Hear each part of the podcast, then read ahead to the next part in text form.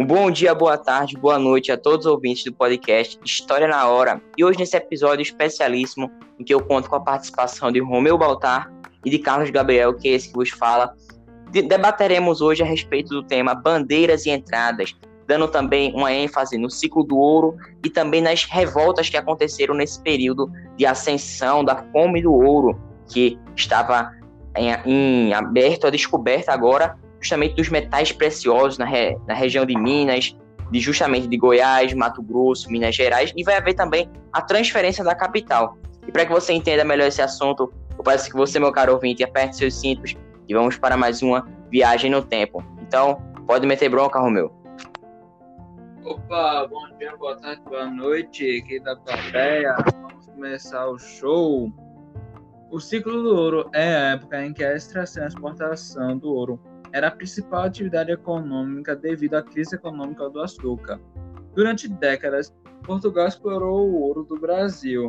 A metrópole sempre cobrava impostos altos sobre essa atividade, como o quinto, que é a taxa de 20% do retirado na exploração de minas, o derrama, a cota anual sobre a meta atingida pela colônia, captação, que era um imposto cobrado pela colônia e pela quantidade de escravos. Mas todo esse dinheiro ia para a Inglaterra devido à dependência econômica de Portugal. Muitas cidades foram criadas, outras cresceram e surgiram várias atividades comerciais e instituições. A capital do Brasil foi transferida de Salvador para o Rio de Janeiro com o objetivo de realizar a fiscalização de impostos da coroa portuguesa. Isso deixou a população revoltada, promovendo várias revoltas, que Carlos irá citar agora. Carlos, muito bem, Romeu. grande mestre. Beleza, que é isso, meu caro. Bem, e para a gente entender essas revoltas, a gente tem que voltar um pouco na parte das bandeiras e das entradas, que elas eram expedições que tinham esses nomes e objetivavam a captura de índios para o trabalho escravo e também a procura por metais preciosos, como o ouro, a prata e o diamante.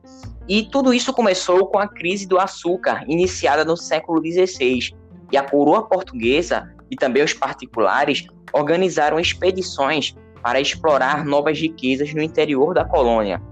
Com a descoberta de metais preciosos em Minas Gerais, em Goiás e em Mato Grosso, iniciou-se o povoamento dessas áreas e também a disputa pelas minas, o que gerou conflitos armados, além da intervenção portuguesa, para organizar o fluxo de pessoas no local e também procurando obter mais lucros naquela região, essas expedições, vale ressaltar, que elas contribuíram para a interiorização da colônia, e elas eram divididas em duas, que eram entradas e bandeiras. Agora atente para a diferença.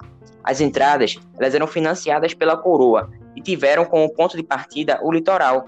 Já as bandeiras eram expedições particulares, saídas de São Paulo.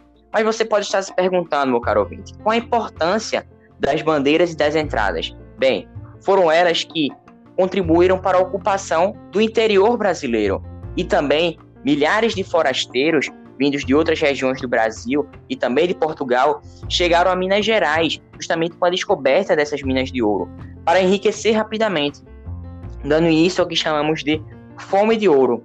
E esse êxito fez com que a capital, como o Romeu falou, se transferisse de Salvador para o Rio de Janeiro, já que era mais próximo daquela região de Minas, o que tornava mais fácil a fiscalização e o controle por parte da coroa.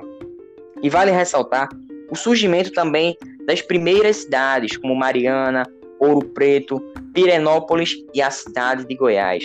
Mas, porém, se de um lado temos um desenvolvimento, por outro, esse somatório entre o fluxo, intenso fluxo de pessoas explorando esses metais e a forte fiscalização do rei ocasionará em grandes revoltas. Dentre elas, a gente vai ter uma, uma, um causa em comum de todas elas, que é justamente os impostos, a alta fiscalização da coroa. Impostos estes como a derrama, que definiam a cota de aproximadamente 1.500 kg de ouro anuais, como meta a ser atingida pela colônia, além da captação, que era o imposto pago pelo senhor por cada escravo que trabalhava para ele. E nesse período, a gente tem que dizer também, antes da gente entrar nas revoltas, que as atividades econômicas, como a agricultura e a pecuária, também se desenvolveram. E com a escassez do ouro, Portugal manteve a mesma cobrança de impostos sobre o metal precioso. E para justificar isso, foi utilizado um terremoto que o país sofreu, ou seja, Portugal tinha sofrido este abalo sísmico. Mas então vamos para as revoltas. Temos a primeira delas, que é a Guerra dos Emboabas, que era justamente um, um embate, um impasse entre os paulistas e os portugueses, que estavam lutando pelo direito de explorar o ouro na região de Minas. Os paulistas queriam ter mais benefícios e direitos sobre o ouro, já que foram os primeiros a descobrir as minas. Temos também a revolta de Felipe dos Santos, que aconteceu em Vila Rica. E foi justamente pela insatisfação popular dos comerciantes e dos proprietários de terra, tudo por causa da rigidez da fiscalização portuguesa, por conta dos altos impostos e punições também. Temos, além do mais, a Inconfidência Mineira, que foi caracterizado como um movimento separatista, uma revolta contra a derrama e a proibição da instalação de fábricas no território brasileiro. E ela continha ideais de liberdade, como o iluminismo, e também afetou uma boa parte da população e da elite econômica no estado de Minas Gerais. Sem falar também na Conjuração Baiana, que também é conhecida como a Revolta dos Alfaiates ou Revolta dos Búzios, que foi um movimento separatista e de caráter emancipacionista que almejava a proclamação da República, e ela obteve uma maior participação do povo, além da defesa do fim da escravidão brasileira. E quais, são, quais foram as suas causas dessa conjuração baiana? Foi justamente a transferência da capital, que a gente falou, né, de Salvador para o Rio de Janeiro, os altos impostos e também a concentração de terras e imposições portuguesas.